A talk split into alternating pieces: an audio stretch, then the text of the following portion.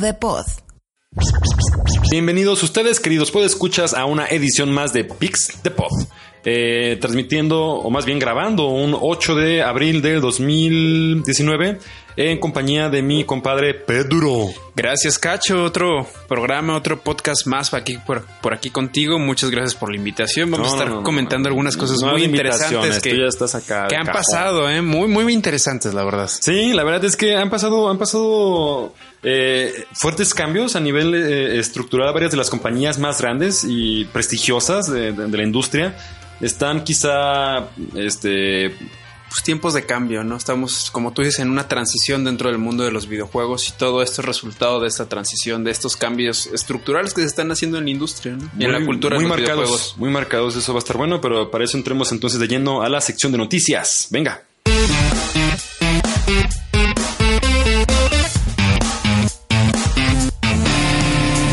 Noticias de la semana.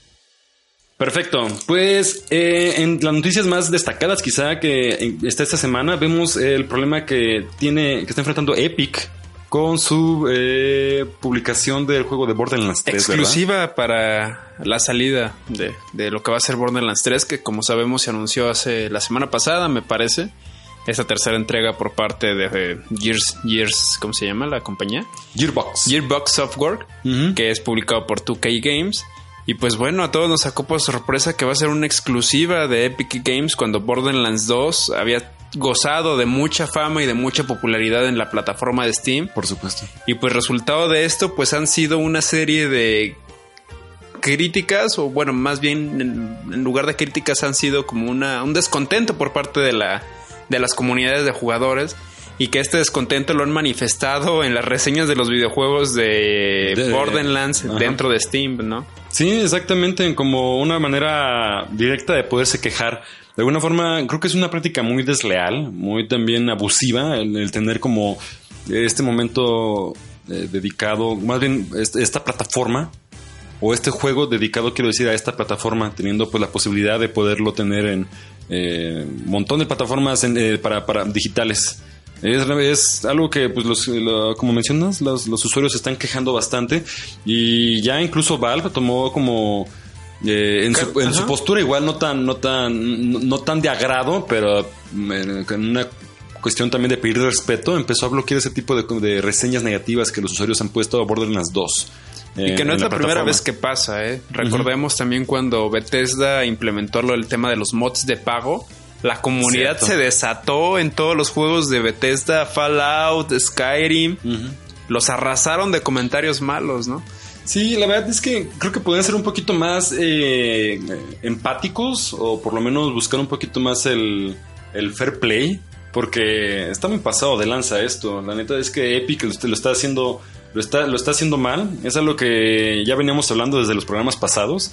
Y pues, la comunidad, hay que olvidar que la, la, gente, la comunidad de videojugadores en PC no perdona. Eso, exactamente. Y pueden ser, y pueden ser reactivos. Y, y, que lo hagan está muy bien. La verdad es que también me, me interesa. Eh, prefiero ver gente empoderada. Eh, empoderada. Empoderada, gracias que quizá personas simplemente con un rol pasivo de estar consumiendo juegos, ¿no? Pues esto demuestra de que pues, sí existe una comunidad crítica ante este tipo de prácticas a lo que está sucediendo, ¿no? Y pues sí, o sea, más allá de casarse con una compañía o con otra, pues está viendo de que esto es una práctica como tú dices, ¿no? Des desleal. Sí, no tiene, no, no está bien la verdad y y lo que hablamos incluso antes del show, ¿no? De que quizá, ¿cómo, es, cómo puede ser que, que Epic tenga este, este acercamiento con, con, Gearbox y les diga, ¿sabes qué? Pues mira, vamos a hacer esto, eh, más bien con 2K, y le diga, este, ¿sabes qué? Vente conmigo. ¿Qué te gusta? ¿Tres semanas? ¿Un mes? ¿No, no sabes cuánto es? ¿No viste la nota? De exclusividad, me Ajá. parece que va a ser cerca de un año. No es cierto, un año. No, pues con razón, es, es, algo, es algo que lo están haciendo mal y seguramente van a ver de, de, pronto como las consecuencias monetarias. Habrá los fans que no tienen mucha intención de, caer en ese tipo de, rollos y van y lo adquieren, ¿no? Porque como unos consumidores, pues obviamente pagan por lo que les gusta tener. Sin embargo, creo que les va a afectar. Van a ver, estoy seguro que le va a afectar esto y que van a tener que. Y las ve, se va a ver reflejado, como tú dices, en las ventas y a la hora de lanzamiento del juego. ¿no? Tienen que, tienen que, tienen que tomar una actitud distinta y van a. Es, es, más, lo grabamos en este podcast siendo un lunes 8 de, 8 de abril. que esto no va, no va a ser el año o el tiempo que vaya a ser, el, tiempo que, que, se esté pensando va a ser, va a ser recortado. Eh, van a ver cómo se echan para atrás el contrato, lo que sea. La presión va a ser tanta, de verdad, que no, no van a aguantar tenerlo en exclusivo solamente en una plataforma cuando pues van a estar perdiendo, pues ahora sí que dinero por estar haciendo Imagínate que en el formato digital se prestara eso, que le dijera de pronto eh, Microsoft, ¿sabes qué? ¿Tú, tú qué? ¿Qué te parece si dejas por un lado ahorita quizá las plataformas de PlayStation y de Sony y de, y de, y de Nintendo y te vienes únicamente conmigo? Ese tipo de cosas está muy penalizada en ciertos este, países. En ciertos países. Y de hecho también. Ah, y bueno, esto conecta muy bien con la siguiente nota, ahora que lo mencionamos.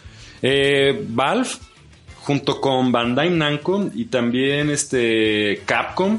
¿Quién más? Había por ahí otros estudios más. Focus Home Coach Media y Cenimax este, están ahorita siendo investigados por la Corte de la Unión Europea, básicamente por el, eh, el hecho también como de prácticas desleales en cuanto a la... A los costos. A, los costos y aparte de eso también a la, a la localización geográfica de sus productos. De, de, alguna forma la Unión Europea tiene esta, este, este, este, acuerdo y de todos los países que la conforman en mantener como... Los mismos precios en toda la Unión. Sí, y los mismos productos. Es que es así, o sea, los precios es eso por un lado, porque si lo mencionan aquí. Productos también. Ajá, también incluso a nivel de. En un lado se maneja el euro, en otro lado se maneja quizá la libra. Eh, todavía Suiza también no entra directamente con su moneda. República Checa tampoco lo ha hecho. Tienen las coronas. Entonces, eh, también otra cosa, no solamente con eso a nivel de, divisas y proporción de precios, sino que también hay países en los que por acuerdo con estos tipos de, con, estos este, desarrolladores, no entran a ciertas regiones. Eh, principalmente es el caso de países como, ahí les va, República Checa, Estonia, Hungría, Letonia, Lituania, Polonia, Eslovaquia y Rumania. Pues la antigua Unión Soviética. La antigua Unión Soviética, ¿no? Como que dicen, va, esto es más del este. Ustedes casi casi son Asia, amigos. Ah, Nomás los metimos aquí a la Unión Europea por buena gente. Para sacarlos de Rusia. Para, sacarlos de Rusia. Pero bueno, ya hablaremos de geopolítica en otro programa. Sí, sí, esto es de videojuegos, Esto es de videojuegos. Entonces, pues las multas pueden ser altísimas, incluso pueden eh, este, eh, ascender al 10% de las ventas anuales. Pues creo que estas compañías ya son clientes de la Unión Europea, no es la primera vez que pasan por ahí en tribunales. Clientazos, clientazos ya. Recordemos hace poco el tema de las loot boxes que se metieron por ahí en problema Activision. Ajá por el tema de las loot boxes en Overwatch. Por supuesto, sí, sí, con algunos países europeos.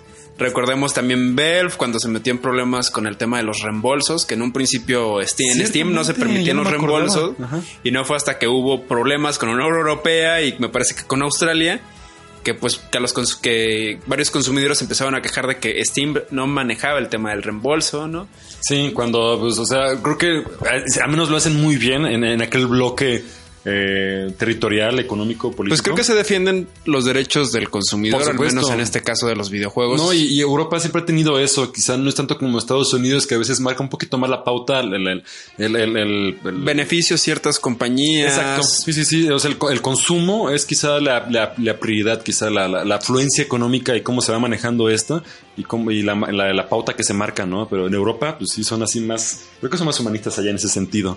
Y me parece que es algo bueno para nosotros como, como, como consumidores de videojuegos. Es muy sano. Desgraciadamente eso no es algo que vayamos a ver reflejado en nuestros países. Pero recordemos que muchas veces cuando estas empresas son puestas en el foco dentro de un juicio, son puestas dentro de lo político, de la política dentro de esos, de esos países, dentro de la discusión política, pues eso puede acabar beneficiándonos también a los consumidores de otros países, ¿no? Empezar la discusión también acá. Sí, sí, sí, y está bien eso. Creo que también a México a veces le toca tomar una postura medio de, países más avanzados imitar, ¿no? O, más o menos ya andar sobre una vereda ya marcada para no regarla tanto. Que inclusive, por ejemplo, en el caso de Overwatch, en ciertos países de Europa, el tema de los loot boxes funciona de una forma totalmente diferente. ¿Cómo han sido? ¿Cómo? Sí, algo, me comentaron también, también en Asia, en China también les tuvieron que meter así como eh, antes de abrir una loot box de Overwatch, por ejemplo, te marca el porcentaje que tienes de que te vaya a salir. De probabilidad de que te salga un legendario, ¿no? Ajá, eso según, recuerdo allí en la misma, en el mismo modo de Steam, de, perdón, de, Overwatch. Desconozco mucho, es, habrá que, investigarlo, cómo es que funciona el tema de las loot boxes, pero sé que inclusive en, en algunos países que hay juegos que no, no se permite ya esa práctica desmesurada de los loot boxes. Yo soy un opositor al tema de los loot boxes. Yo también. La verdad es que, o sea, como estímulo de juego y regalo, no, no, no, no, afecta en nada. Pero el hecho de andar gastando tu dinero para poder tener eso, eso, eso es gambling, eso es, eso es apuesta. Y que aparte ahí la discusión empezó cuando se revelaron las probabilidades que tú tenías de que te salieran ciertas cosas que eran una mentada de madre, ¿no? O sea, era como cada mil cajitas te va a salir un legendario en tal juego, ¿no? El caso de eh, Battlefront era Star Wars Battlefront 2, ¿no fue, no fue este que fue Sí, en Star Wars que tenías que jugar no sé cuántas cientos miles de horas para desbloquear todo el contenido, ¿no? y que y a, Darth Vader. Y que por el contrario podías pagar no sé cuántos dólares para desbloquearlos en ese momento, ¿no? Sí, esto sí exactamente. Creo que es algo muy muy es muy sangrón, es una práctica muy bastarda, perdón que lo diga con esos, con esos términos, pero me parece codicioso por parte de los estudios, ¿no? Exprimir a los usuarios de esa manera tan, tan pasada. Y no se diga los early access, no se diga quizás los, las betas o un montón de Pero recordemos y volvemos un poco regresando a lo de Epic y lo de Borderlands, la comunidad no perdona y la comunidad se ha chingado a muchas compañías y a muchos juegos cuando de verdad sus prácticas son muy abusivas, son muy gandallas la gente responde, ¿no? Sí. La gente afortunadamente no se deja. Y pues también en lo de Borderlands yo creo que la gente no se va a dejar, ¿no? La gente va a exigir. Si el... De mí te acuerdas si lo afirmamos en este... Bueno, yo lo afirmo en este podcast que si Borderlands 2 no acaba siendo un buen juego, va a ser la sentencia de Epic Games como su como plataforma. Yo siento que sí puede ser una de las. Sí, o sea, le hicieron un montón de forma, un montón de ruido, en sobre todo en los Game Awards, Video Game Awards. Y me parece que quisieron de pronto entrar muy, de manera muy agresiva, igual ignorando muchas de las prácticas o de las cosas ya establecidas, tanto en la industria como por los usuarios. Entonces, bueno, habrá que ver qué tipo de consecuencias tiene. Mientras tanto, pues, a ver, nos va a tocar quizá jugar Borderlands en, no sé, en consola, ¿no? Yo no, creo que tenga veto ese, eh, esperemos que no, no vaya a salir antes en Epic Games que en consolas también, porque ahí sí me... Ah, ahí sí vamos y les dejamos así. Como aficionado que soy a la saga, sí sería algo que me dolería mucho. Sí, eh, esperemos que no sea el caso. Pero bueno, es momento de pasar quizá una noticia un poquito más eh, clemente. Eh, Nintendo está dentro del top 10 de empresas dentro de Estados Unidos. Esto por una, este, se llama Instituto de la Reputación, básicamente, no sé cómo se diga en inglés. Suena como Instituto de las Señoras de Alta Sociedad que califican en empresas. exactamente, De, pura persona elite. Eh, dice qué empresas son las buenas y cuáles no, quizá. Pero bueno, este, eh, Nintendo entra después de mucho tiempo al número, al top 10, eh, más, más específicamente en el lugar número 9. Solamente detrás de empresas, bueno, sobre todo, número uno, Netflix, por supuesto. Número dos, Hershey. Hershey. Sí, número tres, Whirlpool. Cuatro, Rolex. Eh, cinco, McCormick. Y and Company. Es la de mayonesa McCormick. Sí, me imagino que sí. No, bueno, mayonesa. Hellman, sí. Hellman, Hellman, Ay, Dios mío, qué bruto. Aquí hay unos que no los ubico. Barnes. Barnes Noble. Es una, de, es una como cadena de tienda de venta de libros allá en Estados Unidos. ¡Órale! Muy así enorme, es un enorme, allá en Estados Unidos. Sí, con razón me sonaba. Es como el Best Boy de, los libros, por así decirlo, allá en Estados Unidos. Ay, sí, ya me acordé que alguna vez ahí en las páginas, de, pronto metas a la, a la, tienda en línea, van a encontrar algunas cosas de, libros de arte y todo. Ellos tienen distribución. Sí. Eh, número 7, Hasbro. Número 8, Costco Wholesale. Eh, número 9, Nintendo. Y número 10, The Lego Group. Pues mira, todas esas compañías son muy americanas y es raro ver a Nintendo en un top de compañías que de verdad son así como el, como lo, lo, estadounidense, así como lo sinónimo de lo gringo, ¿no? Algunas de ellas, según recuerdo, Rolex es Ah, bueno, Rolex es suizo, ajá, también. y bueno, Nintendo es japonés, japonés, y Lego Group es alemán.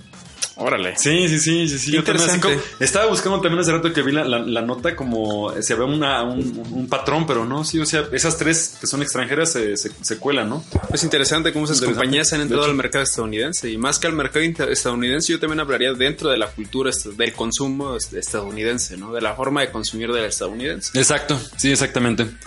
Pero bueno, eh, enhorabuena Nintendo, sigue echando ganas. Pasemos a la siguiente noticia. Y esta, ¿cómo ves, compadre? Malas condiciones laborales eh, pudieron haber sido quizá la causa de los problemas eh, que hubo durante el desarrollo de Anthem. Pues creo que es algo que no es la primera vez que sucede. dentro de, del desarrollo de un videojuego, ¿no? Es una práctica el tema del buen empleado, del echarle ganas, de la cultura del trabajo. Del ponerse la camiseta. De ponerse la camiseta de la empresa, pues es algo que nos estamos dando cuenta que pues es una forma de adueñarse más de horas de trabajo, ¿no? Sí, exacto. Y hablábamos de, de otra vez, y bueno, más así como de rápido paréntesis, de, de compañías que, que, que tienen así como este entorno laboral padrísimo, pero que lo que realmente hacen Google. es Google, por ejemplo. Y otros más como, ¿cómo se llama? Este, Apple. y no me acuerdo Eh, qué otros pues, más. muchas otras. Sí, que, que le hacen acá así al, al, al, al buenondismo, pero... Oye, Cacho, aquí deberías poner una resbaladilla, güey. Sí, ¿verdad? Y unos pubs. Unos pubs, este, sí, así como eso, también lleno de pintarrones, como y así como y crayoles para que la gente. Ah, pues sí. ¿Pinte? eh, ajá. Y unos marcadores para pintar también las ventanas. ¿Qué te parece? Ah, sí, justamente eso sí lo tengo. y una alberca de pelotas. de Ah, la alberca de pelotas. Eso no puede faltar. Y pero no importa vivir. que trabajen 100 horas a la semana, ¿eh? Lo, importante es que se sientan cómodos en su lugar de Sí, trabajo. sí, sí, sí, y que no sepan distinguir eventualmente en qué momento acaba el trabajo y empieza eh, el momento de esparcimiento, ¿no? La vida personal. Eso Pero bueno- que es el mayor riesgo. Ese es el mayor riesgo, pero esta nota está compartida por Kotaku, Ajá. que Kotaku pues habla que eh, pues varios empleados que estuvieron involucrados dentro del desarrollo de Anthem, pues acabando el desarrollo tuvieron que eh, tuvieron que solicitar bajas médicas después de las extensas y largas horas de trabajo y que inclusive algunos después de que terminaron sus bajas médicas pues decidieron ya no regresar a laborar dentro de la Sí, no. de la compañía que es BioWare, ¿no?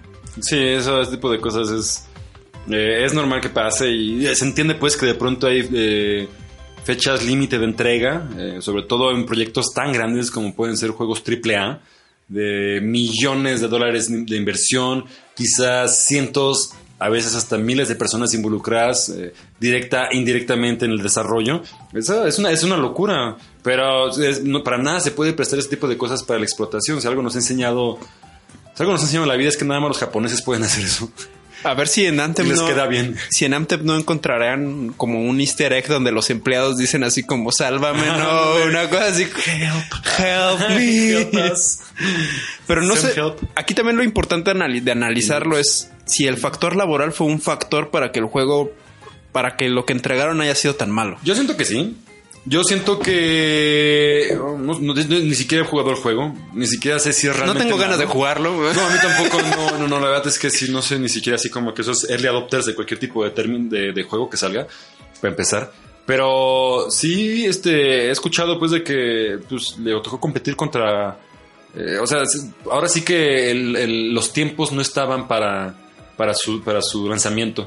Y eso, un mal timing al momento del, del lanzamiento, aunado quizá a problemas que hubo en las primeras etapas de desarrollo y en los primeros momentos de, de- de- de- en que los usuarios tuvieron acceso al juego. A la práctica Fue- de monetización que emplearon también en el juego, que también es una práctica mediante loot boxes. ¿A poco? ¿También? También, según yo, hay loot boxes dentro de Anthem, ¿no? No, no, no, no, no, señores de BioWare. Eso sí no nos gustan. Y es algo decepcionante porque BioWare pues es una desarrolladora que antes de que se uniera a Activision, Ajá. pues era una desarrolladora no si es Súper Activision. No, no, decente. no, Sí, es- según yo es Activision, ¿eh? Según Sí. yo. Pero tal vez le estoy regando. Yo- según yo lo estoy es ah, E-Game, EA, este EA. E-Game, EA. ajá. EA. Ajá. Antes de que se uniera a EA, Electronic Arts. pues era una compañía desarrolladora de mucho prestigio dentro Sí. del nicho de videojuegos, o sea, sobre todo en los videojuegos de rol, ¿no? Claro. Recordemos Dragon Age, Sí, pues, Eh, Mass Effect. Mass Effect, los primeros de ma- dos Mass Effect, porque Uf. ya para el tercero, pues ahí EA Games ya, Ya met- estaban, ya es ajá. cuando mete ya más la mano. Y pues Mass Effect 3, pues no es lo que muchos decíamos que salió. Los Star Wars Knights of the Old Republic, los KOTOR, los viejitos. Ajá. Ah, se me está pasando otros juegos de rol que son así como de, de nicho. Chingones de, de, de, de la Que casa son los, BioWare. este-. ¿Cómo se llaman? Yo me acuerdo que había unos eh, para Xbox. El primero Xbox. Oh, también están los, este, sí, uno de que era como de Kung Fu, este, ¿cómo se llamaba? ¿Cuál era? Jade Empire, algo así Ah, se sí, llamaba. cierto. Salió para la Sí, primera sí, sí, Xbox sí. y ya después salió en, en Steam de nuevo. Creo que se llamaba Jade Empire. Era un RPG, pero como de artes marciales, también como basado en una China feudal, una cosa así por el estilo. Estaba Me muy interesante. de el otro, o sea, me viene a la cabeza otro, pero no me acuerdo del título. Mm, Este. No, no, no, no, no, me- no me acuerdo ahorita, pero básicamente. Pero pues era una Elemental, desarrolladora- Elementos, no me acuerdo. Una desarrolladora súper decente. Súper decente, maravillosa, que entregaba Ejemplar. buenos títulos. No manches, eh, Mass Effect es un parteaguas en la industria del juego. Por buscar algo Por tan, tan, tan, tan, tan ambicioso, quizá promo- promover un, un, un- un mundo de ciencia ficción con con elementos RPG, y metiendo cosas shooters, ¿no? voice, ah, voice acting, este, motion capture, todo ese tipo de cosas finamente hechas, pero bueno. Y Eh, era un excelente juego, ¿no? Y sí. pues aquí también hablamos de la ambición de las publicadoras, ¿no? De Exactamente. cómo muchas veces los, lo- los que publican el videojuego, los que ponen la feria, pues son los que muchas veces terminan arruin- arruinando los proyectos, ¿no? Sí, sí, sí, sí. O sea, y creo que también en ese sentido vale mucho la pena a veces seguir proyectos de proyectos eh, de pasión, como les llaman, como quizás son eh, más llevados a cabo por estudios independientes.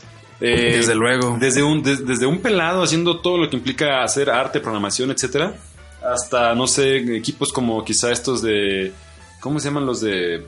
mm, Dead Cells? ¿Motion? ¿Algo? ¿Motion? ¿Motion? Twin Motion. Y es que aquí, como tú dices, estamos hablando de que muchas veces en qué punto ya se rompe la delgada línea de la comunión y la mística dentro del desarrollo de un videojuego, ¿no? Y con mística y con comunión, pues estamos hablando del amor, del Ok, ver ya. lo que tú estás desarrollando, pues de entregar algo, pues que quieras que, el- que la persona que lo vaya a jugar lo quiera disfrutar, lo quiera de lo que te sientas aparte orgulloso. Claro. O sea, siento yo que, ¿cómo vas a poner a esas personas, sobre todo a, lo- a los que están ex- siendo explotados laboralmente, a sentirse orgullosos de lo que están haciendo cuando es más un proceso. Te exigen cinco horas más al día, ¿no? De No manches, desarrollo, sí. O sea, sí. que no son todo- pagadas.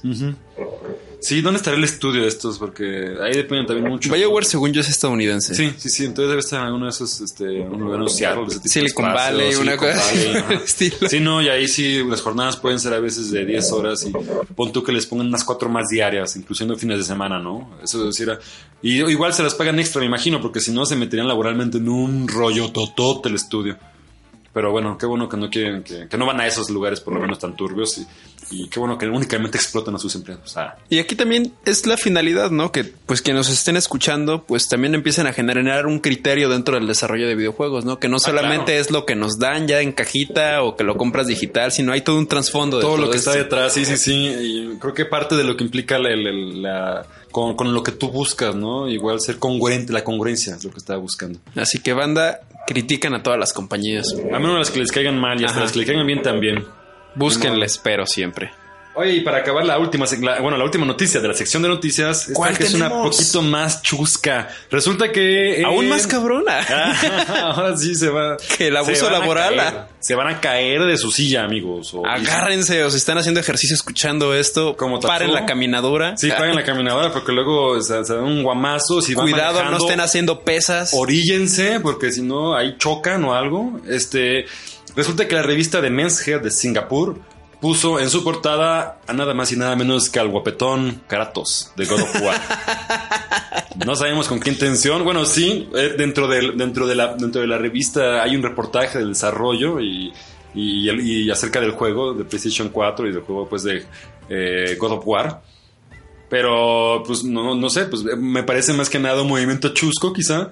Porque pues, ya ves cómo son ese tipo de, de revistas que aparte al lado de la foto del cuate este mamadísimo, ponen así, por ejemplo, ¿no? abdominales de acero, hazlo con estas 10 ejercicios, o quizás así como eh, bodybuilding y no sé qué cosas. o- Obtener cuerpo de Kratos, ¿no? Ajá, exactamente. Casi, Me, re- casi, sí, me sí. recuerda un pequeño como nota que vi que un chico en Japón o en, en- en alguna parte de Asia que siguió la rutina de, ejercici- de ejercicios de Saitaman, el de One Punch Ah, Man. claro, el, el- el challenge, ¿no? Ajá, el challenge. One Punch Challenge, ¿no? Ajá, que algo así Eh, como... sí está que divertido, está, está, padre. está divertidísimo, ¿no? Hasta ganas me dieron de hacerlo. A mí también, no manches. Pero correr clavado. 6 o 6 kilómetros, pues... Sí, es que eso, eso es lo difícil, de hecho, porque las 60 abdominales y las 60... Bueno, al final son 100 las que tienes que echarte. Deberíamos Es una locura. hacer el challenge con los de la radio.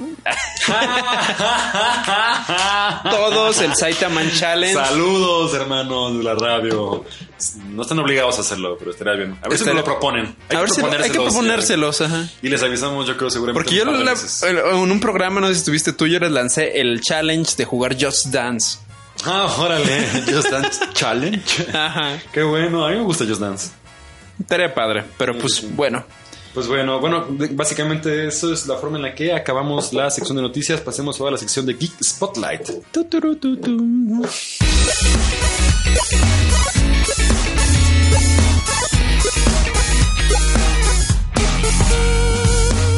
Geek Spotlight.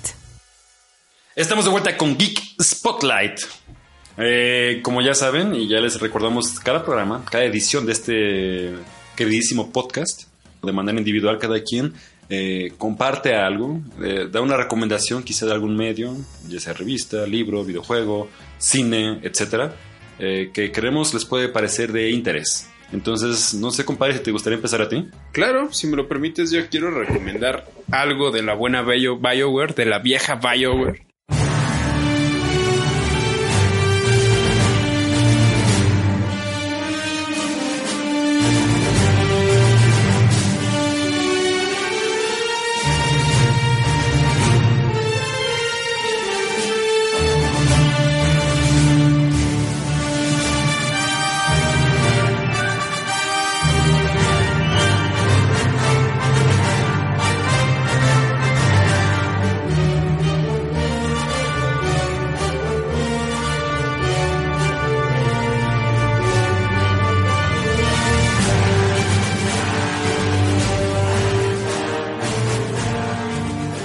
Es un juego que salió en el 2003, sale para la Xbox y también se publica posteriormente para el Windows. Y quiero recomendar Star Wars este, Knights of the Old Republic o Caballeros de la Antigua República en, en español. Es un videojuego desarrollado por BioWare y está distribuido por Lucas Lucas Lucas Arts Lucas Arts, por supuesto. cuando este pues distribuía Cuando, cuando videojuegos. seguía Lucas Arts, ¿no? Porque ya se deshizo hace ya un buen rato y se fueron de ahí algunas personas. Se fue- ¿Cuándo era la parte buena? Cuando sí, exactamente. Y pues trabajaron de la mano con BioWare para entregarnos un videojuego RPG de Star Wars, por así llamarlo. Es un videojuego donde tú encarnas o sea, un- a cierto protagonista. No, no, no quiero spoilear mucho porque es un juego que pues, es difícil no contar spoilers.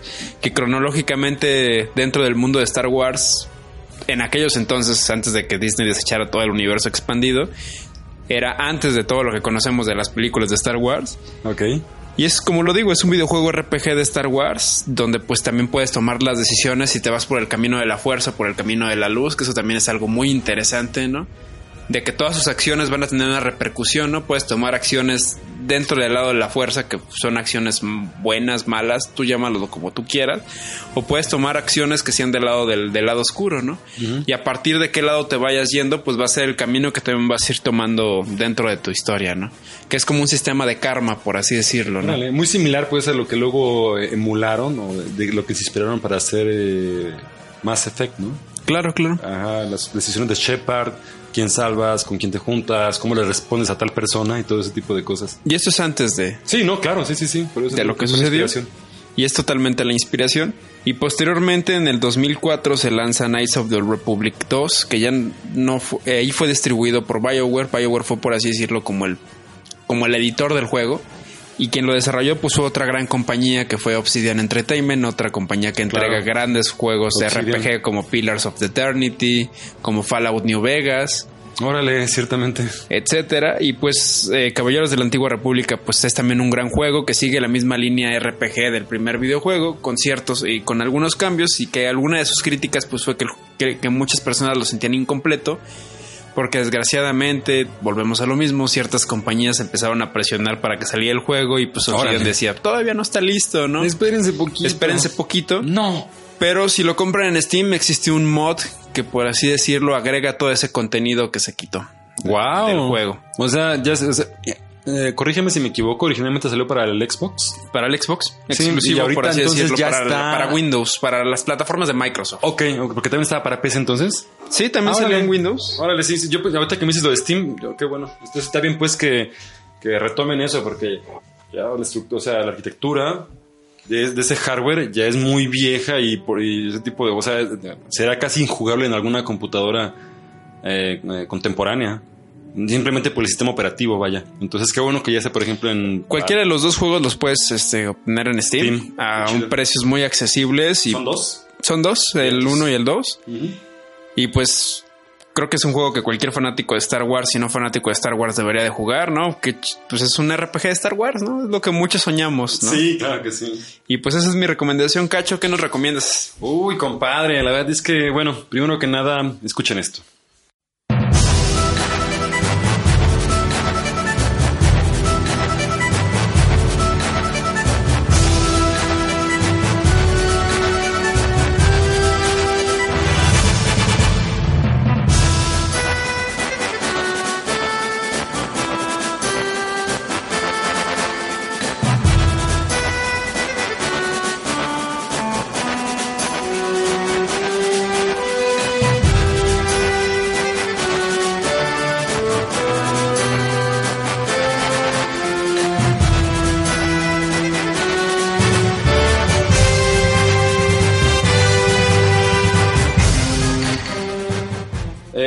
Del que les quiero hablar es Brave Fencer Musashi. Es un juego desarrollado por ah, Square.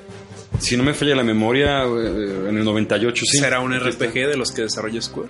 Es, es un RPG de los que desarrolla, de, de esos, de esos chidos que se echaba a finales ya de la, de la década de los noventas, eh, proyectando quizá para próximas consolas y con, eh, con, con buenos recursos humanos involucrados. Por ejemplo, el director es este Yoichi Yashimoto, que estuvo involucrado en un par de juegos más, no como director, eh, pero como artista vemos que está, por ejemplo, Nomura, Tetsuya Nomura. Eh, también, eh, Pues tiene un gran equipo, por lo que Sí, suena. sí, sí, no, y, y- y el juego realmente es muy divertido. Básicamente es como una especie de RPG en tiempo en de como pues, medio Action action, RPG. medio action RPG. No es tan face pacing como los juegos ah, contemporáneos. Quizás un poquito más lento. Sí, un, un ritmo, un ritmo más lentón. Está, está bien decirlo de esa manera. Y básicamente es como un movimiento. Te ubicas en lo que pare- parecería, podría ser un ambiente 3D, quizá con cierto grado de isome- isometría, ¿no? Como un escenario isométrico más o menos, por lo que puedes girar con los, con los gatillos. Y bueno, básicamente... te Es como la fórmula que ahora se puso de moda mucho en los, en los JRPGs, ¿no? De que, que han tomado mucho también el tema de la acción, como Xenoblade, como los este, tal, Tales Sí, no, bueno, esos ya son acá sistemas pulidísimos de... Pero podría decirse que era como el, los principios de ese sistema de combate de Sí, los JRPGs. Sí, sí, sí, lo hubo. Quizá, pues también este, en ese momento también Square, si no me falla la memoria, también estaba terminando de desarrollar otro de sus equipos para Eve. Entonces, eh, que también es- era más o menos un. Porque recordemos similar. que también en esos entonces, pues, el había varias limitantes dentro del desarrollo, y que por eso Uf. también se empezaron a hacer los JRPGs que eran de decisiones, ¿no? De por turnos, Ajá, por así sí, decirlo, claro. ¿no? Que también era algo, pues, sencillo en cierta forma de desarrollar ese sistema de combate Un elemento táctico muy Ajá. interesante. A la fecha, pues siguen saliendo ese tipo de juegos. y que ¿no? siguen existiendo. A mí, siguen a mí me gustan mucho. Yo soy fanático de los RPGs, por eso aparte les hablo de este. Básicamente encarnas a, a Musashi, que es como una especie de... Samurai. eh, como, como una especie de... de- en- en- así, como un espíritu, entidad, dios, no sé qué sea. Este, eres, eres invocado por, por, por- por un reino. El reino se llama... Por aquí tengo un nombre. Alucanet. Kingdom. Entonces, eh, básicamente como que, si no me falla la memoria, como que entra en una especie como de crisis el reino, un golpe de estado, no estoy muy seguro, y invocan a unos monstruos, entonces tú lo que tienes que hacer como, como este personaje es este es este ir, eh, conseguir ciertos, ciertos scrolls eh, en varias partes del mundo, porque es, un, es de mundo abierto el juego.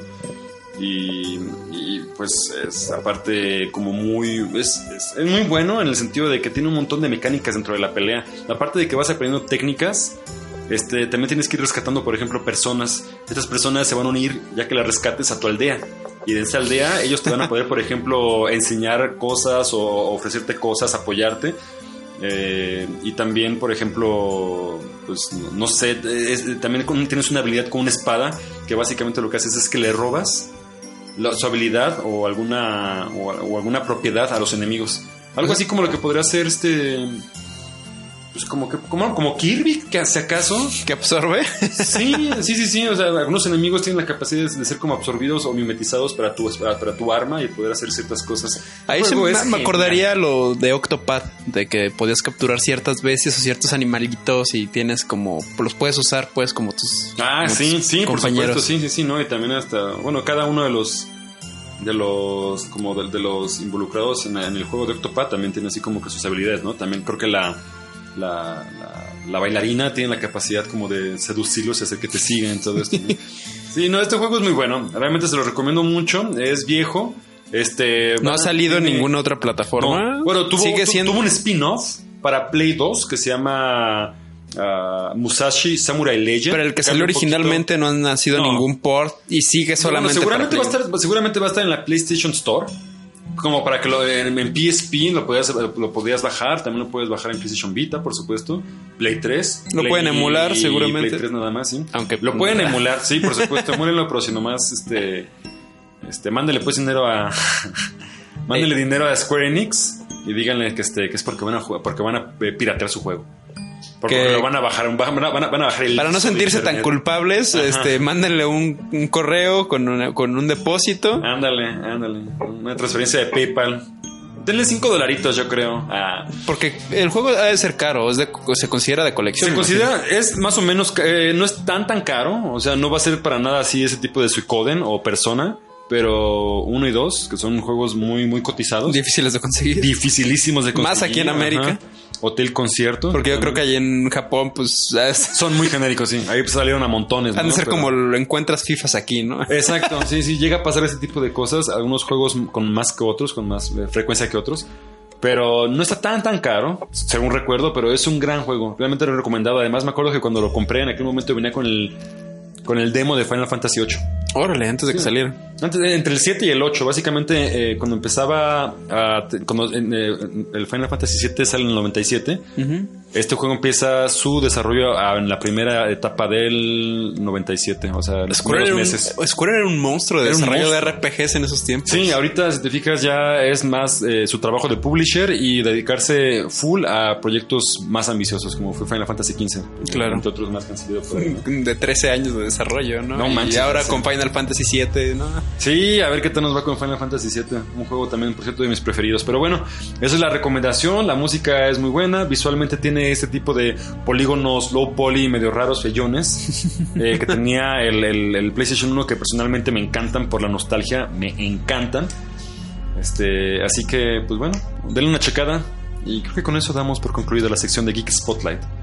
Recomienda y jueguen. Jueguen estas recomendaciones. Sí, jueguen estas recomendaciones. Entonces nos vemos ahorita en la sección de tema de la semana.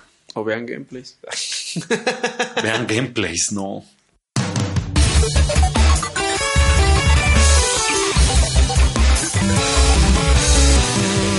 Tema de la semana. Estamos de vuelta con el tema de la semana. ¡Yay! ¡Yay, ajua!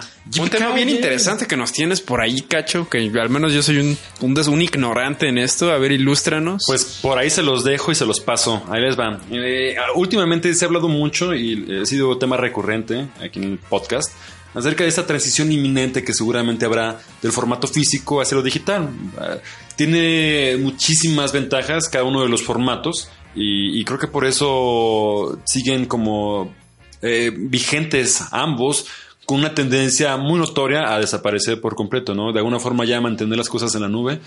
Esto, aparte de eh, mucha presión por parte de los de los de los desarrolladores, de las la- la- la- los nuevos avances tecnológicos y aparte de gente como Mari Kondo que lo que quiere es que no tengas nada en tu casa. Ella, esa señora, yo creo que es una obsesiva compulsiva. Yo también creo que lo es y creo que está bien, creo que todos ocupamos un poquito de eso, pero no estoy de acuerdo con el hecho de tener así como pocas cosas en tu casa, ¿no? Digo, una onda muy minimalista a lo extremo, ¿no? Sí, digo, ah, no sé, se vale, pero este, pero no, no, ¿para qué, hombre? Si no podemos, si podemos tener cosas bonitas y quizá preservarlas, claro, sin llegar al tilichero. Mari Kondo aquí ya te hubiera tirado todos tus pósters y una que otra cosa más. Sí, bueno, por eso no le invito ah, al podcast. Invitada del programa, güey, Maricondo, imagínate. Ya viera, no, no manches, no, no, no, no, no, no, no, aquí me tira todo. Dado un ataque de ansiedad brutal. Nomás en la entrada ahí de la casa, su casa, queridos pues escuchas, este, le da un paro cardíaco, yo creo ahí que, se, le, se, le, torce la cara y así se, convulsiona. Pero a, lo, que vamos, amigo, este, me interesa hablar, ya que está pasando este tema de precisamente del formato físico en desaparición, hay muchos, eh, hay muchas personas aferradas a querer este, buscar eh, publicar títulos de excelente calidad que están principalmente pensados para el formato digital, ¿no? Muchos estudios eh, se encuentran a veces en situaciones muy complicadas. De por sí el de desarrollar un juego puede ser desgastante y puede a veces dejar sin dinero, sin capital a muchas de las personas. A veces siquiera pensar eso en llevar el juego a publicarlo es como todo otro travesía. punto y coma, es punto y coma la publicación y muchas veces los estudios y excelentes juegos pueden caer perdidos, si quieres, en este enorme mar de, títulos que hay disponibles en plataformas digitales, consolas y PC, como para que de pronto, un, o sea, un, tanto tiempo de esfuerzo se vaya como al traste, ¿no? Simplemente por no haber tenido quizá las relaciones públicas adecuadas. Pero bueno, afortunadamente hay eh, varios eh, estudios o más bien publishers ya ahorita son muchos que están buscando precisamente llevar todo lo que son formatos físicos perdón, a, formato físico, juegos que fueron pensados quizá una vez únicamente para formato digital. Lo que es muy bueno, porque ese tipo de cosas eh, ayuda a la preservación. en cualquier momento se puede caer un servidor, puede acabarse. Y no puedes jugar. Ajá, pasa ahorita, por ejemplo, con juegos. Hay varios juegos en, en, la PlayStation Network que ya no puedes conseguirlos de ninguna manera. Por decirlo así, uh, el, uno de los juegos de Lumines, este puzzle musical maravilloso de, de Misoguchi eh, ya no puede ser descargado. Se llamaba Lumines Unlimited, algo así la versión Unlimited, en que salió según yo en, Flappy Birds. Flappy, imagínate, también, compadre. Eh, quizá Scott Pilgrim, el juego de Scott Pilgrim, también maravilloso. No hay forma alguna ya de poder tú, si no lo bajas en su momento, tenerlo tú. De forma legal. Ajá, exactamente, de forma legal. por su pollo. Ajá.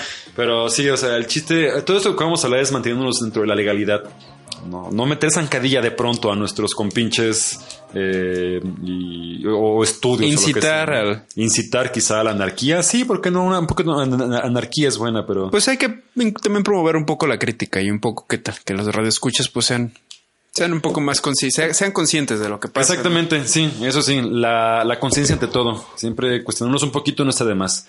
Y, bueno, hablando un poquito más, eh, volviendo otra vez al tema, eh, estos son varios publishers eh, que, que, han buscado y que han hecho esfuerzos fuertes por poder llevar juegos de gran calidad a formato físico. ¿Para qué esto? Pues para que puedas tener tu quizá bueno, tu cajita. Sí, tu cajita. o sea, si de pronto o Pedro me dice, oye, préstame tu juego, ahí está, compadre. No tengo forma yo, o se va a hacer cada vez más complicado, quizá por restricciones digitales, el hecho de que le diga, va, te presto mi cuenta.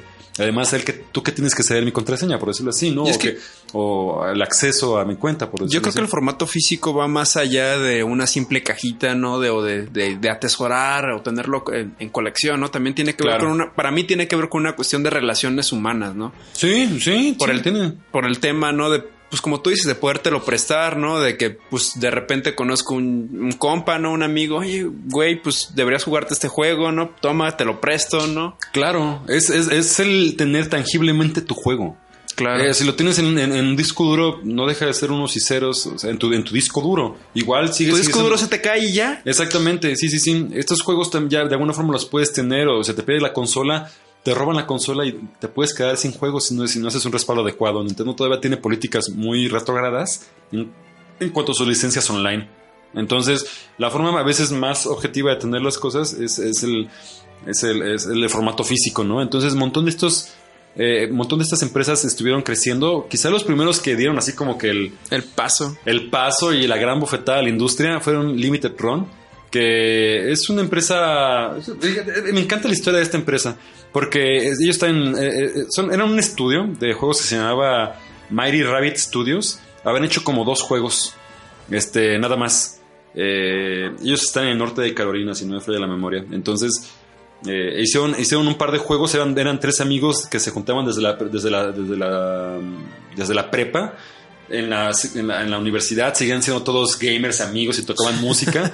y ya, y ya en la vida profesional quisieron hacer juegos y empezaron a tener, pues venían sus juegos y les iban moderadamente bien, entonces estaban contentos de alguna forma con esto, pero empezaron a tener de pronto problemas de pago a veces de, de licencias, eh, seguros, impuestos, eh, rentas, lo que tú quieras, o sea, la vida misma, lo que implica, ¿no?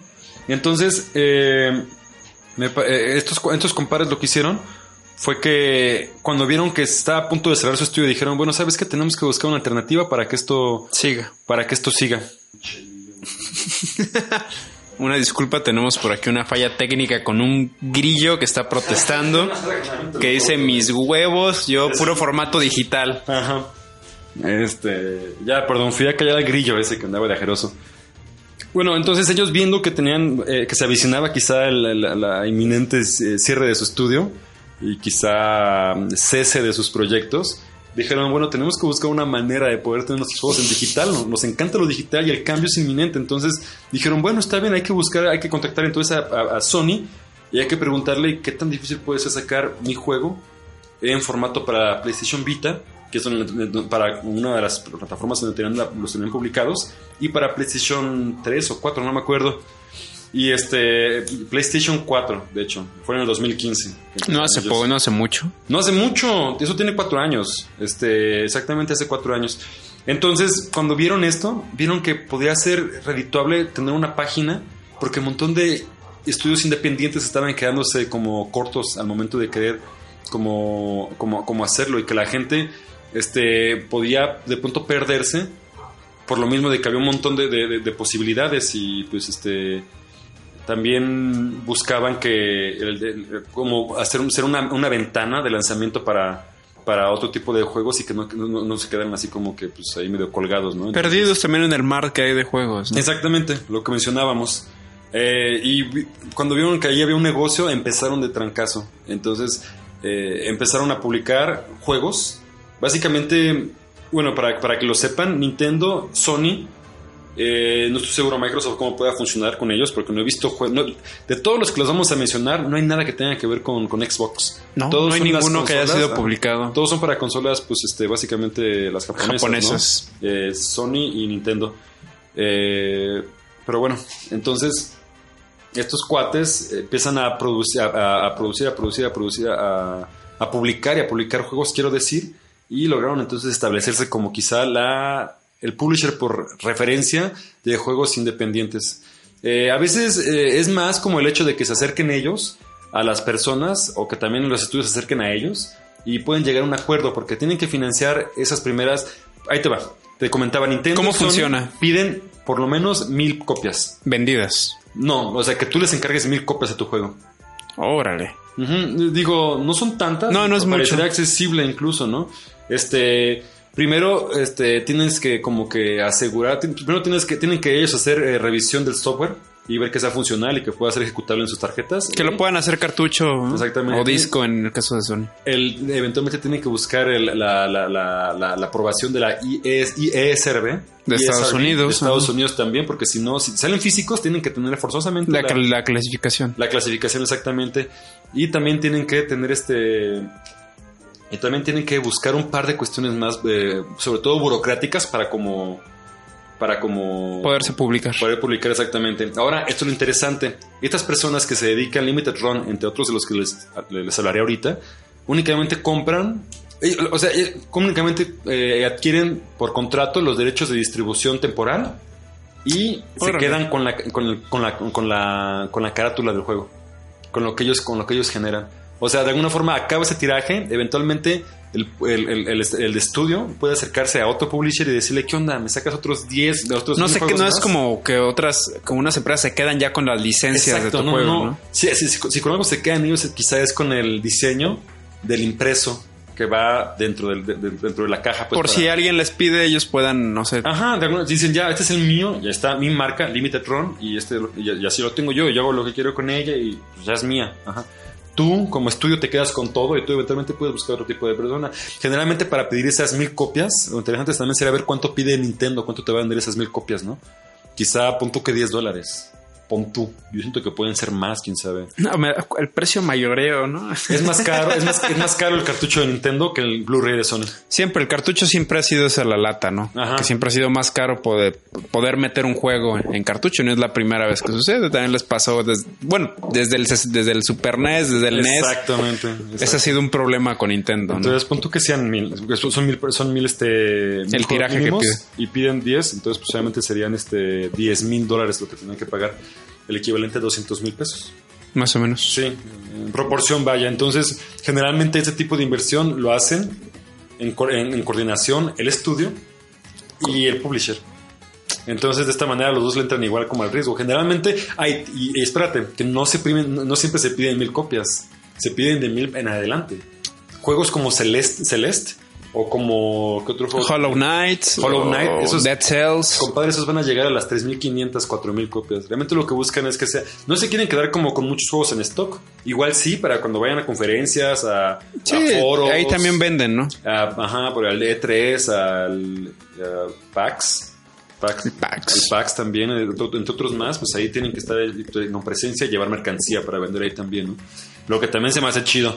Pero bueno, Y por ejemplo, Cacho, una pregunta. dime, dime, compadre. Eh, la des- las desarrolladoras, ¿cuánto se llevan del porcentaje de ventas? ¿Cómo se maneja ese tema de las, de las ventas? Pues eso, eso lo manejan ya de una manera más como los contratos generalmente para ese tipo de, de- de- de publicaciones. de publicaciones son un poquito quisquillosos. Supongo que pueden jugar un poco con los porcentajes. Este, yo diría que muchos de los juegos quizá están aproximadamente en 30, 30 dólares, 35 dólares o hasta 40. Algunos juegos, ¿no? De pronto, Limited Run u otro tipo de publishers de los que les hablaré, como les comento, pueden hacer ediciones limitadas Mm. y les las venden en 80 hasta 100 dólares. Entonces, bueno, obviamente tienen que costear las ediciones limitadas. todos Sí, los que ahí también luego tienes que pagar el, que si tiene el libro del arte, que si tiene la figurita, ¿no? Manufactura, producción, distribución, eh, el, el empa- el empaque, que también es algo que pues, es medio complicado para ese tipo de ediciones, pero bueno. Eh, yo quizá calcularía que se quedan con una tercera parte Órale. de las ventas. O sea, más o menos calcularía. Este, estos cuates se la pasan eh, buscando como. Se la pasan buscando como, como te digo, como estudios. Y lo bueno es que a partir de esto, los este, este, este, a partir de esto, los, este, los estudios han, muchos estudios que como, como que estaban incluso ya con una fuerte tendencia a desaparecer, logran monetizarse para volver a continuar un desarrollo y seguir publicando cosas. Pues son otras formas con las que se pueden sostener, ¿no? Es un- ajá, pero es que muchas veces llega a ser mayor la cantidad de ventas en formato, en formato físico. Eh, obviamente el precio es mayor, o sea, tú vas a ver, por ejemplo, Celeste, Celeste, te va a costar 180 pesos en Steam, Sí, te vale 9 dólares, ¿no? 200, 200 pesos en la, en la tienda de Nintendo. Hollow Knights, ¿cuánto te cuesta en la, en la tienda de Nintendo? Está baratísimo. 150 pesos, no, 220 una cosa así, más está o menos. baratísimo. La versión física va a costar eh, 30 dólares, el equivalente a 600 pesos más o menos, más chútate el envío, ¿no? Y la aduana, eh, La aduana que esperemos que... Yo lo pedí, ah, entonces esperemos que la aduana no... que no aplique aduana y que llegue sano y salvo aquí. Exacto, si los de la aduana nos escuchan, Hagan paro, por guiño, favor. blinky winky. Les hacemos aquí un pequeño anuncio publicitario. Un anuncio publicitario. A, a cambio de envíos sin impuestos a- aquí a, a los miembros. Por del- favor, sí. Oye, pero es un negociazo de esto y por eso muchos más le han entrado. Como les comento, primero es Limited Run, que ha tenido publicaciones eh, de, de, de- de gran, de gran, de gran como eh, impacto, como lo ha sido, por ejemplo, Celeste, que les acabo de decir, que Celeste. fue un- el, el indie del año más chingón también de, de los años pasados. Eh, también, por ¿Qué más han publicado? ¿Dead Cells? ¿Ellos publicaron Dead Cells? No, ellos no, eh, los que precisamente los iba a mencionar, los que publicaron Dead Cells, por lo menos en Europa, este, se llaman Signature Edition. Dead Cells llegó a ser publicado, el publisher que lo publicó aquí en, en, en- América. en América lo hizo en general, o sea, es un publisher grande que no tiene que, no, no pasó por este modelo de negocio, ¿sale? Pero Signature Edition es también otro tipo de, de como de, de- de- de publishers que buscan llevar algunos de los, de, los, de los juegos físicos. Sobre todo lo que estoy viendo es que son más juegos europeos, ya sean alemanes o, o incluso como Británicos. británicos, españoles, bueno, franceses. y también nórdicos. Hay muchísimos estudios nórdicos. Sí, exactamente. Suiza, Noruega, Suecia, Otro más que también les puede interesar, que creo que está en Inglaterra, es, Polonia. eh, se llama Super Rare Games. Y ellos han tenido también, ellos están principalmente enfocados en juegos de Switch. Eh, han tenido, por ejemplo, Lovers in a Dangerous Space Time, un juegazazo que se los recomiendo. A la compilación esta de Mutant Mods. También una- acaban de sacar una compilación de... ay, se me olvida cómo se llama este pinche juego raro. Train, que es un como RPG que a mucha Train gente le muy gusta. bueno. Bueno, Sí, yo sí, sí. he jugado las dos primeras entregas. Perdón, Faru- Fa- ah, Fairun. Fairun se llama. Un- un- unos RPGs que están hechos por un solo vato. Y también, por ejemplo, sacaron eh, una compilación de juegos que es ah, que son hechos por un estudio brasileño que se llama Kings of Pen and Paper. Órale. Está padre porque es un RPG, pero como si eso- es un RPG en píxeles, pero como si tú estuvieras jugando un juego de rol sentado. Entonces, tú, la forma en la que atacas, te das cuenta que Tirando dados. así, entonces puedes meter así gente a, a un ami- a tu amigo nerd, a un alien, así a tu perro, y así como que cada quien tiene habilidades, ¿no? Su hoja de atacar. personajes. Ajá. Entonces el, el, el máster que está enfrente de ti como que te va diciendo, entonces el escenario en la parte de atrás se ve padrísimo porque Es un argumento muy interesante para un RPG. Malditos brasileños se la rifaron los cabrones. Pero bueno, esos son otros más que también están eh, muy presentes. Son Strictly, Strictly Limited. Ellos hacen publicaciones de juegos de Switch también, de, de PlayStation 4 y PlayStation Vita. Cabe mencionar que el PlayStation Vita ya está básicamente de salida, por lo mismo. Ya está. Ujú. Y mira, este es un caso también muy interesante. Eh, hay uno- uno- uno- unos, este, unos cuates también publishers que se llaman Special Reserve Games, que básicamente buscaron tener los derechos de distribución de Messenger, este juego que es este eh, como un clon de Ninja Gaiden, o más bien un tributo a Ninja Gaiden. Tributo, sí. Y Limited Run también ya tenía entonces Los derechos. los derechos también de distribución. No hubo, no hubo mayor problema más que decir, va, ¿sabes qué va? Pero tú con tu portada, yo con mi portada. Qué chido, ¿no? Está bien ganar, ganar de alguna forma. Y, y el estudio, pues feliz de la vida, te digo. Creo que es más rentable para muchos, este, como llegar a este, a este, a este modelo de negocios. Al rato eso va a ser como hasta de colección, ¿no? Las dos, tener las dos portadas diferentes del juego, ¿no? Sí, sí, sí, sí. Digo, mm, más que la colección, yo ya me doy con el hecho de tenerlo físico. Les comentaba que me compré la, eh, la, la- la- la- Versión física. la versión física de Hollow Knight, eh, precisamente a través de una página que se llama Fangamer, que estos, este, este tipo de páginas no son necesariamente enfocadas únicamente a juegos. Fangamer, por ejemplo, se enfoca también en, en- en vender cosas y, y mercancía, peluches, playeras padrísimas, pósters, libros en torno al mundo de los videojuegos, ¿no? Y checar licencias. esa página también. Esta, Fangamer es así lo más bonito del mundo. Y pues creo que pues, eh, mientras algunos creen que el, que el formato físico está muriendo, pues creo que esto demuestra que pues está más vivo que nada, ¿no? Tal vez el nicho haya cambiado, tal vez la lógica de mercado esté cambiando, que ya no sea pues el tiraje de 100 mil, 200 mil copias, Ajá. pero pues sí se está convirtiendo más que nada, sobre todo dentro del desarrollo independiente, ¿no? Se está convirtiendo en algo como muy interesante. Sí, por supuesto. Creo que es algo que muchos eh, estudios independientes jamás se hubieran imaginado llegar a ver su juego publicado.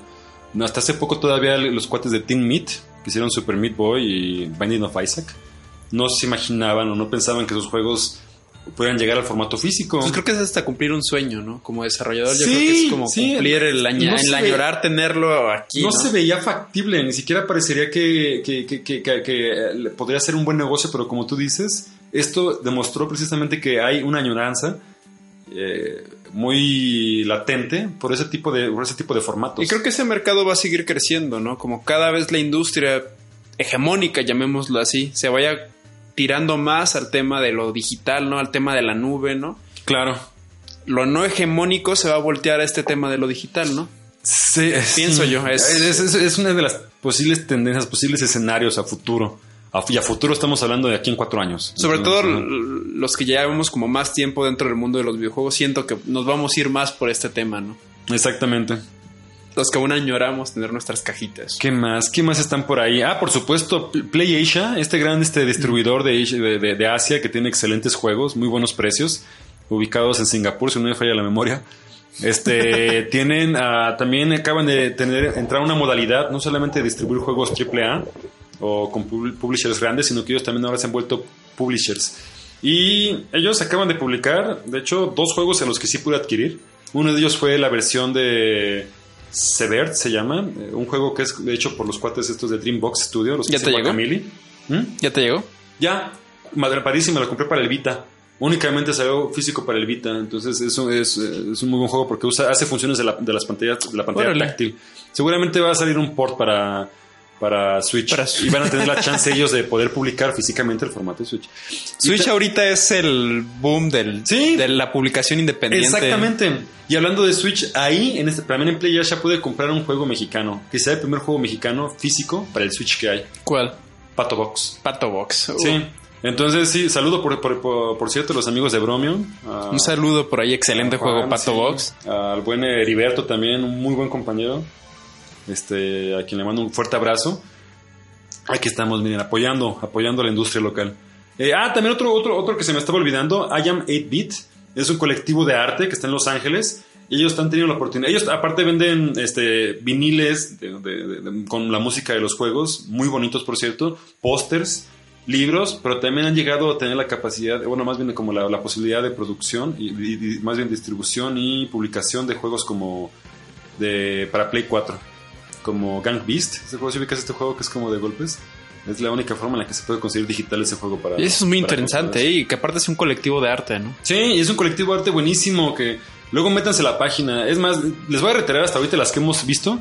Eh, Limited Run Games, ah, Super Rare Games, Signature Edition, que ellos están en Europa, eh, Strictly, Strictly Limited, eh, también Special Reserve Games, Play Asia, Fangamer eh, y también haya 8-Bit. Seguramente se me están pasando por ahí un par, ya me tocará pensar en alguno de ellos, pero, pero bueno, eh, realmente creo que vale mucho la pena en estas alturas del partido o de la, de la industria apoyar este tipo de formatos, porque bueno, no sé, imagínense que tenemos toda la suerte de tener algún momento descendencia y queremos decirle a nuestros hijos cómo funcionaba eso.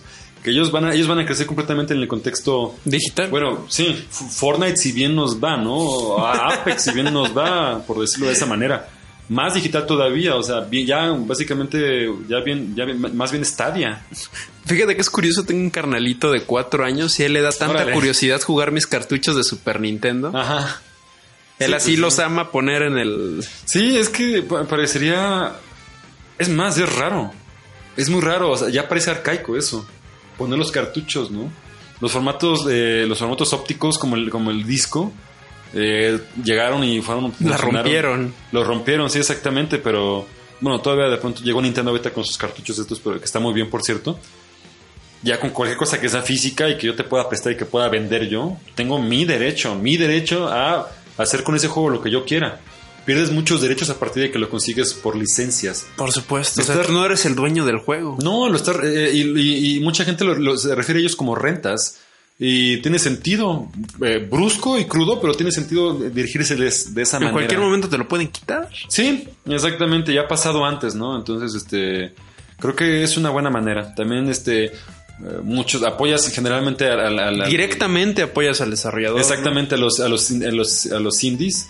Creo que siempre vale la pena como, pues darles un poquito de cariño. Es donde yo insisto, eh, insisto, quiero decir, es donde más, este, innovación se ha visto últimamente. Y creo que ahí se- también se encuentra la esencia de lo que realmente es, es, es- es el amor por los videojuegos. Exactamente. La mística, la comunión en el desarrollo de un juego.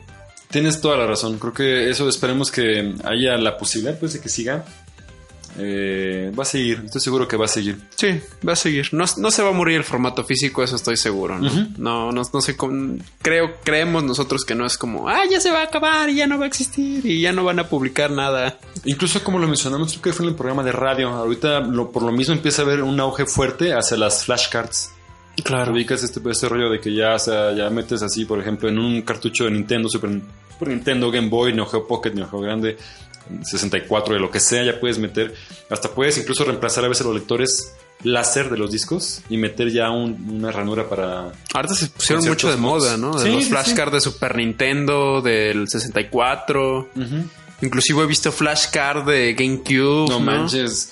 Y es que, lo metes en forma de memory card. Ajá, exactamente. Y no manches, por ejemplo, hay ahorita también una, una escena tan, tan, tan interesante a nivel mundial, este, donde México también tiene su cierta participación de gente haciendo juegos para, eh, para, para consolas viejas. Hay juegos que empiezan a publicar para. Tengo un amigo que desarrolla juegos para Super Nintendo. No manches, órale. O sea, tiene su kit de desarrollador para su para Tópalo Super luego, Nintendo. tráetelo para ver qué nos puede Un contar. saludo ahí para el buen César, para el buen Krat, un gran Ajá. amigo por ahí. Luego te vamos a invitar para que nos platiques de. Él es un él es programador. Me interesa un montón conocer ese rollo. Sí, este, agéndamelo al desgraciado ese. Le voy a decir al buen Krat que se venga para acá. Te mandamos un saludo, aquí tienes tu programa también. Pero bueno, ¿alguna duda más, hermano, que tengas de esto? ¿Qué te parece? Pues a mí me parece padrísimo. Es una Sí, forma que se está re- re- revitalizando el formato físico, ¿no? Exacto. La publicación también de juegos independientes es- son, son aires nuevos, ¿no? Ajá.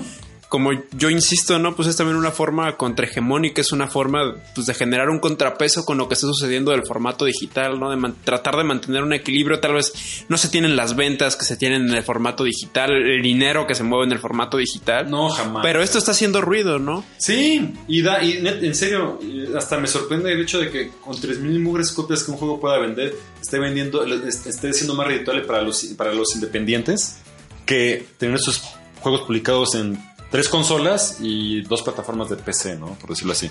Y que también es una forma real de saber pues el apoyo que tiene el juego, ¿no? Que muchas Exacto. veces en el formato digital Exacto. pues no se sabe, ¿no? O no se, Sí, no se sí. obtiene. Y muchos publishers más grandes, eh, Nicalis es uno de los publishers chidos que han llegado a sacar cosas muy buenas para PlayStation 4 y para Nintendo Switch. Que, pues bueno, les toca a veces echarse, la, echarse por completo el riesgo de decir, bueno, ¿sabes qué? Voy a comprar, ¿qué te gusta, viejo? ¿10.000 copias? Y las meto a donde tenga que meterlas. Amazon, GameStop, Game Planet o, o retailers locales, ¿no? Lo que sea. Y a veces no se venden, y a veces dicen, órale, ¿y ahora cómo, cómo, cómo solventamos esto? Va, el siguiente juego. ¿Y qué tal? A veces que ya no. Entonces ellos también tienen que andar con Pues pasos. también es cierto riesgo, ¿no? Sí, pues es un riesgazazazo, pero ¿por qué Porque no correr? tienen las no tienen las inversiones millonarias, ¿no? Exacto. O sea, es casi prácticamente de su propio bolsillo, ¿no? Sí, sí, sí. Y, y, pues no sé, Limited lo que hacen es que por eso se van a quizá tirajes de, de 3000 juegos, ¿no? Ahorita quizá lo que ya empiezan a hacer muchos de estos, eh, como a veces hacían tirajes de 2000 juegos y ya todo el mundo se las super pellizcaba, decían, bueno, ahorita vamos a abrir entonces preórdenes. Haz tu preorden, haz tu preorden, cada quien pague su preorden y las que se junten, las pedimos.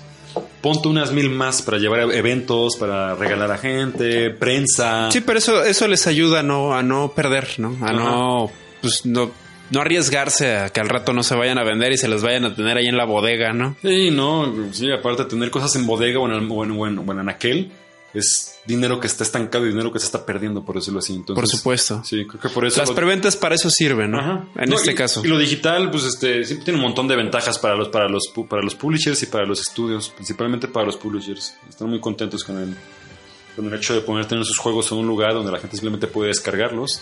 El usuario, pues no, no se lo almacenan en su casa, puede tener su computadora y puede tener todo- toda su biblioteca, ¿no?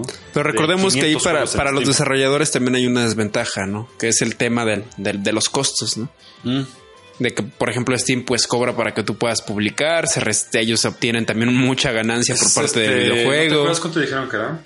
No me acuerdo si era 10, no. Si era sea, son como- 25, 20%, algo así.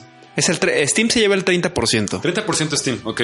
Y por publicar, no me acuerdo cuánto te cobra, como 5 mil pesos mexicanos. No me acuerdo cuánto cobra Steam por publicar. Bear de pollo. Oye, y este. No manches, Epic, lo que está. Como si quiso jalar a muchos en su plataforma fue ¿Qué? diciendo que 8%, ¿no? 10% Fíjate que ahorita eso, eso que es algo que también a mí me parece bien por parte de Epic, que sí está apoyando en cierta forma a los, a, la- a lo- a los desarrolladores, ¿no? También el tema de estar regalando juegos independientes, pues es también una forma de juegos que se publicaron hace muchísimos años, ¿no? Que pues sí tuvieron su fama, pero que pues puede ser difícil para un consumidor nuevo descubrirlos, pues estarlos regalando, ¿no? Y aparte, pues eh, Epic pues le da cierto dinero también a la desarrolladora por él estar regalando su juego, Completamente. ¿no? Pero bueno, este, estamos muy contentos con esto. Si pueden, apoyen. Eh, como consejo que yo les puedo dar, a veces entrar directamente a comprar el juego está chido. Generalmente yo me he encontrado juegos que he comprado por eBay. Se los pido a mis primos que viven por Échanos un casa. consejo, Cacho. Eso, eso sí, este, a veces entrar de, de lleno, si saben que es un juego que va a estar muy, muy, muy, muy difícil conseguir, sí entran en la preorden. Les va a salir 700 pesos si se ponen de acuerdo. Dos amigos más y que tienen un pariente que vive en Estados Unidos o en esos países donde llega rápido como Canadá, creo que también le entró y Francia y, e Inglaterra tienen también ahí buen contacto, buena distribución con, Limited y otro, y otro tipo de publishers físico- físicos. Entonces, eh, busquen ahí quién- con quién se ponen de acuerdo y les sale, les puede salir hasta en 600 pesos si se ponen truchas. Y platícanos de tu experiencia, cómo has sido exportando estos videojuegos aquí a México. Importándolos. Importándolos, perdón. Principalmente contigo, mi eh, se los pido allá. Mi, tengo familia en California, a veces vienen, también en Texas. Entonces les digo, oye, pues qué onda, ¿me das chance así un jueguito dos? ¿Tres, cuatro, cinco, seis? Ah. Y a veces como 20. No, a ¿qué veces sí en eBay, pues es que a veces en eBay sí me emociona porque encuentro juegos de 5 dólares y digo, ah, pues bienvenido. Vámonos recibiendo de gente que es de esos que la gente no pela y que me encantaban. Entonces, eh, generalmente ya, si te esperas un rato, los juegos, eh, como que a veces la gente pasa ya así como que toda esta emoción de tener el juego y lo pueden, o lo puedes encontrar o, o empaquetado, nuevo, o lo puedes encontrar usado y básicamente al mismo precio o hasta más barato, porque te lo puede- a veces en subastas la gente ni siquiera pela los juegos y pues no sé, así por ejemplo yo he encontrado juegos de los primeros tirajes de Limited Run en 10 dólares, 15 dólares, ¿De porque verdad? la gente no los pela de plano en la subasta y yo pues pongo así, órale. Pues yo 15, estoy, y yo como prediciendo un poquito, como haciendo una hipótesis, estoy seguro que muchos de estos juegos, por su tiraje tan corto, en un futuro van a ser juegos de colección y que desgraciadamente, para bien o para mal, van a tener pues un costo cierto elevado. ¿no? Muy probablemente, sí, sí, sí. La verdad es que a estas alturas es mira, El formato temprana. físico va a subir de precio. Sí, sí, sí, sí. Eh, tan, tan- pronto desaparezca o esté en riesgo, va a subir. Pero bueno. Eh, creo que con, de esta manera concluimos quizá el tema de la semana, ¿no? Sí, sí, sí, creo que está muy bien este. Sí. Déjame entonces entrar con una rolita ya para despedirnos. A ver si te gusta, compadre. A ver, échala. Que suene.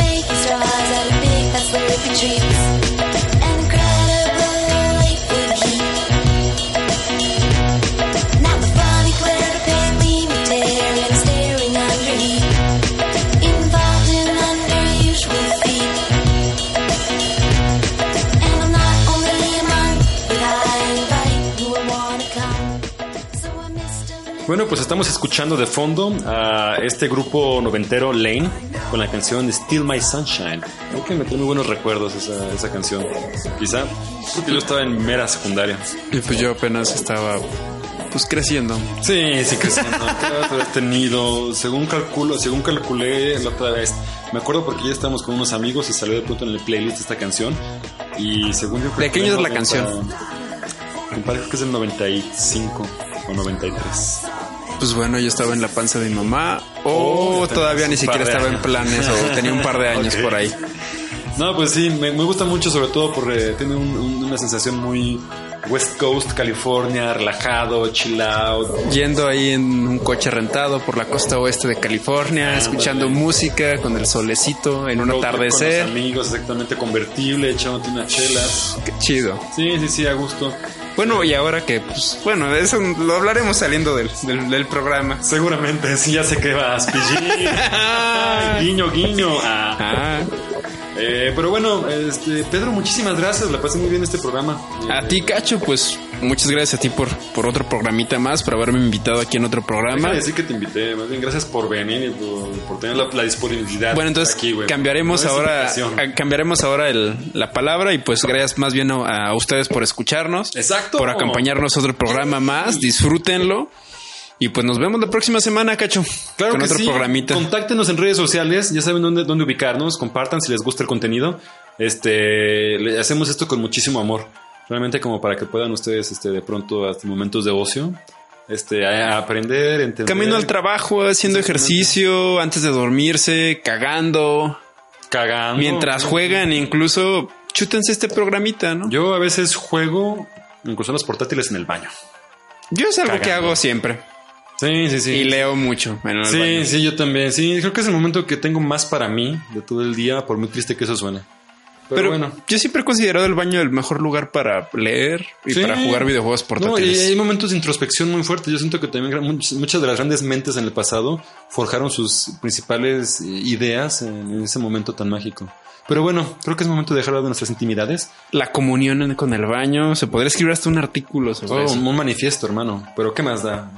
Es momento de despedirnos. Eh, una vez más, Pedro, gracias por estar aquí. Cacho, gracias. Eh, les mandamos un saludo. Este es el podcast número 39. Eh, Ya se viene el 40. Ya se viene el 40. Cuídense mucho. Nos vemos el próximo Bye. 40. Bye, bye.